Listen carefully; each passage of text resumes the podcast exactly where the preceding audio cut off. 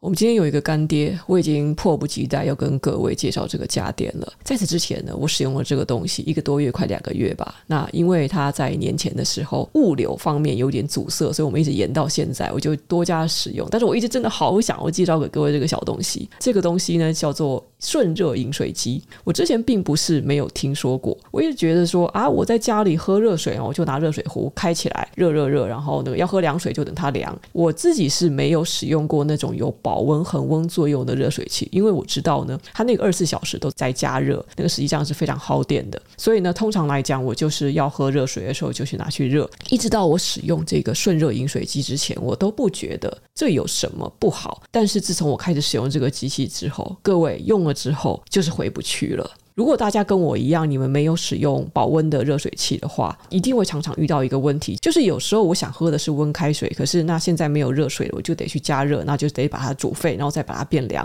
就是储存水对我来讲不是问题，可是需要随时都有指定温度的温开水或热开水能喝的话，真的是做不太到。自从有了一秒瞬热饮水机之后，我就是想喝什么温度的开水就有哦，因为它有一个蛮大的储水箱，我也随时都只要有煮开水，我就把水给倒进去储存，然后呢想。喝温水还是想喝热开水，随时就是一秒出水，马上就有开水。这个方便用在什么？比如说你要帮宠物做饭啊，你要帮家里的小 baby 泡奶啊，还是纯粹只是想要热开水，都非常的适用。那我自己手上的这一台 Emami Easy One 一秒瞬热饮水机，体积真的很小，但是水箱也是够大，足够我喝好几天。这个机器目前特价中才两千块不到，但是我觉得它整个就是我的 life changer。就是什么时候想喝开水都很轻松容易，所以我自己的喝水量也变大了，对我的健康很有帮助。所以在此超级推荐给各位，如果你最近有考虑要不要买个饮水机、热水器还是什么的，这一台小小的一台顺热饮水机可以解决你目前所遇到的大部分麻烦，非常的推荐。有需要的朋友呢，记得在限时优惠期间到叙述栏找到链接。今天是二零二四年二月八日，欢迎来到囧囧电台。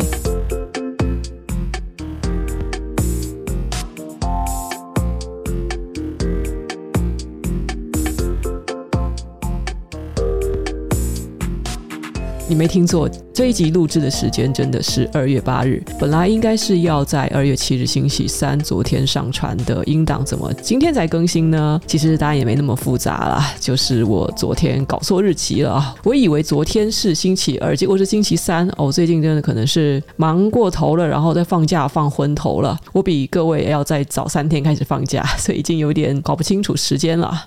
嘿所以照理说是昨天才要跟各位事先请假，因为就是要过年了。过年的话，呃，首先是这个平台的流量就是会比较低嘛。其实我自己是没有什么好忙的啦。我过年的时候其实闲得很，照理讲应该是要多累积一点创作。可是考虑到大家哦，大家都很忙，所以呢，也就容许我跟着大家一起放假吧。上一集有谈到畅销书作者摩根豪瑟的两本书，一本叫做《致富心态》，然后另外一本书是他的新书《一如既往》。然后有人提醒我说，《致富经历》这本书我从来没提过。啊，好了，那有机会的话，我们再分享给各位里面的一些我觉得很有意思的知识点。那今天呢，其实我想要分享的故事，网上有一些相关的报道和讨论，其实也大概有超过个两三年了吧。突然想要提一提，因为在这本《一如既往》这本书中第十七章《未来的奇迹》这篇文章的开头有好长一段话，呃，我觉得很有体悟啊，马上就让我想起了这个事例。我先念一念这段文字给各位听哦，他是这样子说的。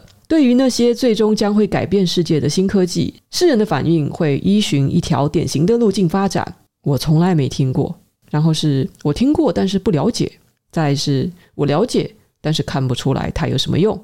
我理解有钱人会觉得它很有趣，但我不这么觉得。再来是什么啊？我会使用，不过它只是个玩具。它对我越来越有用，我随时随地都在使用它。我无法想象没有它的生活。说真的，人没有它能过活吗？它实在太过强大，需要规范哦。大大概这几个。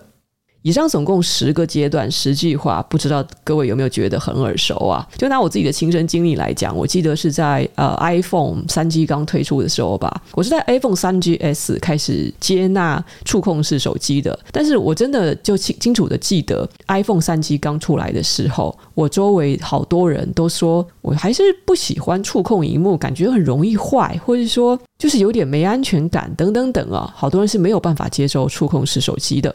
转眼间，时间也过去了十几年。你看看现在有谁会觉得触控式荧幕有什么的？或是有人挑剔 iPhone 是因为对它的这个硬体上的设计有任何意见吗？好像没有，对吧？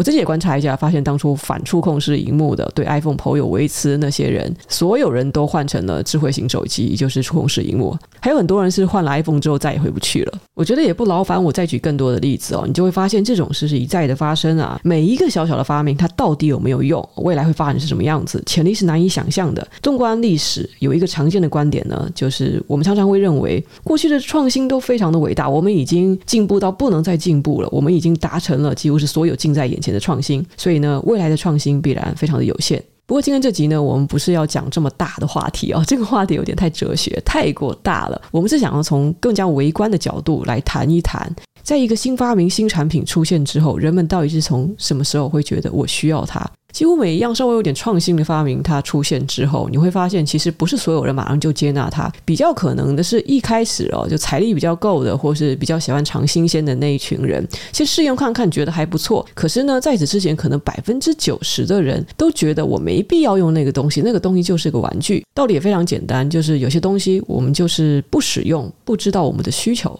我最近持续在看郝旭烈老师的《六十天商学院》，有一个故事令我印象深刻。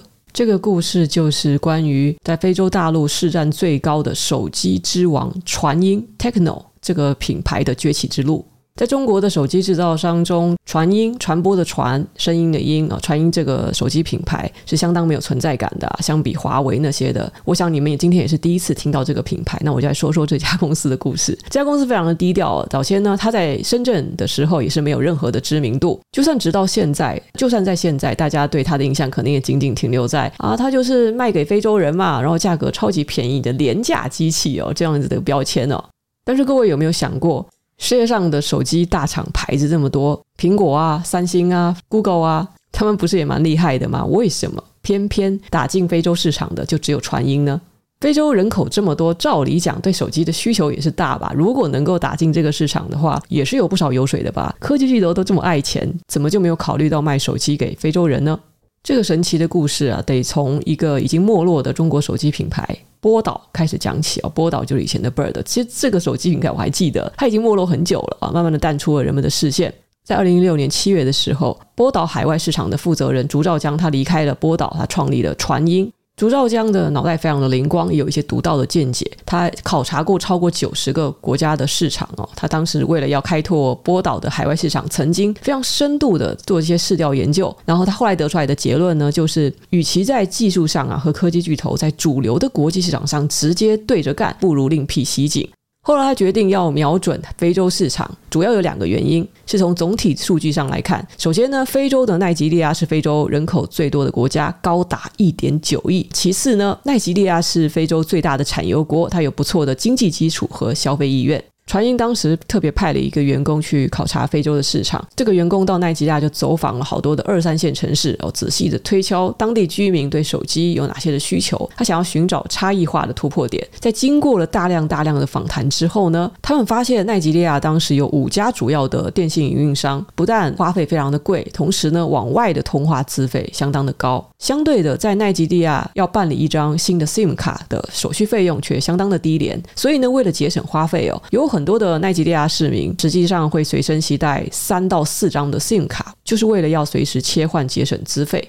当时的市调公司曾经有数据显示，奈及利亚的手机用户平均每个人拥有二点三九张 SIM 卡，也就是几乎人人都有拥有超过一张卡。那个时间点是在二零零六年左右。当时像是三星啊、Nokia 等等的主流手机厂商生产的机型只支持一只手机就只能插一张卡，所以呢，一个重要的差异化策略就出炉了：传音要开发双卡的手机。就凭借着这个重要的小小的创新，加上中国当时独有的绝对的价格的优势，所以刚创业一年多的传音就迅速了打入了奈及利亚市场。再过了两年呢，在奈及利亚站稳脚跟之后，他们就开始全面的进军全非洲。直到现在，传音在非洲卖的手机有部分甚至不只是双卡的功能，已经是四卡了。这个牌子的手机能在非洲卖的这么好，当然一个很重要的原因呢是非洲的整体收入水平是比较落后的，所以民众他们对于价格都比较敏感。传音也深谙这个市场特点，传音贩售的机器平均售价只有六十二点四人民币，这个是传统的智障型手机啊，而智慧型手机平均售价是四百多人民币，也就大概两三千块台币。说到这里，你可能以为哈，原来是因为非洲人穷啊，所以要进去卖东西的话，我们就是把东西卖得足够便宜就可以了吗？当然不只是这样子喽。传统技术的手机在非洲卖不好，不只是因为贵，也因为在当地遇上了很多水土不服的情况。首先呢，当传音刚进入非洲的时候，非洲的手机渗透率大概只有百分之二十几。很多人购买手机之前啊，都是你看看我，我看看你，你买了吗？他买了吗？叔叔阿姨买了吗？表兄弟姐妹买了吗？看看我想联系的人，他有没有手机，那我才决定要不要买手机。不然我买个手机只能打别人的市话，这没多大意义，对吧？第二点跟当地的基础建设有关啊，非洲的电力发展是非常不均衡的，他们人口分布又过于分散，所以有些地方是不通电的。你在网络上一些迷因图看到他们就是茅草屋啊，广阔无边的大草原啊，那个真不是假的哦。就算是有通电的地方，停电也是家常便饭。所以在很多地方呢，你会看到一个奇葩的景象，就是有手机讯号可以打手机，但是没有电，我手机没电了，还要走好几公里跑到镇上去充电。第三个问题是什么？这个听起来有点好笑哦，因为非洲人啊，基本上他们的肤色是黑色的嘛。亚洲人买手机有一个很重要的用途哦，就是拍照自拍，有时候还用一用什么美肌啊、美白的算法。可是这些广受欢迎的功能啊，到非洲市场是会遭遇翻车的。先别说能不能用什么美肌美白的 app 啊，每个人都长了黑黑的一片，拍照也认不出来谁是谁。倒不是说非洲人就不爱拍照了，而是手机拍照的优势在非洲黑人的身上并不特别明显。还有第四个大问题，就是非洲的气候非常的炎热，你在那里的生活动不动就出一身汗，然后手汗脚汗都有，而且呢，非洲人的汗液的酸性非常的大，加上他们不怎么习惯洗手，有时候吃完东西啊，干完活啊，就手上还油油脏脏的，就没办法去用触控型手机。以上四个重大问题，让手机很难在非洲得以推广。那该怎么办呢？传音就根据这四个问题，四个痛点一一突破。首先，第一点，要怎么解决网络渗透率的问题啊？传音它构建了一个非常发达的线下分销体系，他们的线上电商在目前的市场占有率很低嘛，所以他就顺理成章的呢，通过分销商大范围的开设了线下零售店。他在非洲总共有三百六十个经销商，年销售额超过一亿的经销商有二十个，超过千万的又有一百五十个。某种意义上呢，传音就是在非洲整个复制了 OPPO 和 VIVO 在中国的线下打法，开一大堆的店，开一大堆的分销商。接着没有电的问题怎么搞定呢？很多地方没有电，但是不等于整个国家。都没电嘛，所以呢，传音当时他就用长续航作为手机的一个主要卖点，他推出的功能机待机时长甚至超过二十天，而满足了当地的需求。至于非洲人皮肤黑这件事怎么解决呢？传音专门成立了一个研究所，就专门根据非洲的审美定制了一套美肤的演算法，能够将黑皮肤也拍出足够的立体感。你不要小看这门技术哦，在二零二零年的时候，传音的影像团队他曾经获得了电脑视觉领域顶级会议 CVPR 二零二零主办的 Look into Person 这个国际竞赛的深肤色人像分割组冠军，可见为了让黑人拍照也能美美的，他们煞费苦心啊！而且技术还真的是蛮有来头的。至于手上老是出汗或是油油的、脏脏的这个问题怎么解决？当然没问题，技术与狠活还是中国很擅长的。传音收集了大量的非洲消费者汗液酸碱度的数据库，然后开发了防酸手机涂层，最高呢可以对抗 pH 值为三点五的酸性，同时也提高了在出汗情况下手手机指纹识别的精准度，你看以上的问题一一被攻破了。不仅如此呢，传音还实施了非常具特色的在地化策略。我们都知道，非洲人喜欢唱歌跳舞嘛，又热爱足球。传音手机它就先后赞助了像是英超曼城啊、莱斯特城等等球队，它成为这些球队的官方合作伙伴，让在地居民更有认同感。知道大家都爱音乐嘛，所以它加大了手机外放喇叭的音量，让手机即使在辽阔的荒野空间中，音量也大到可以传播出去，听起来就很嗨吧。然后呢，这一系列操作当然也斩获了相当不错的成果。二零一八年传音在非洲全品类手机市场总共占据了将近一半的百分之四十八点七，现在应该更高了。然后出货量达一点二四亿部，也就是说呢，在非洲每两部手机中就有一部是传音。我很喜欢这一段故事，在好系列的课程里面听了一遍，在播客里面听了一遍，在新闻报道上又复习了一遍。最初听说非洲没有办法接受手机的这几点原因啊，让我觉得这太搞笑了，而且这个要怎么破？结果你会发现，只要找到痛点，找到方法，都有办法破。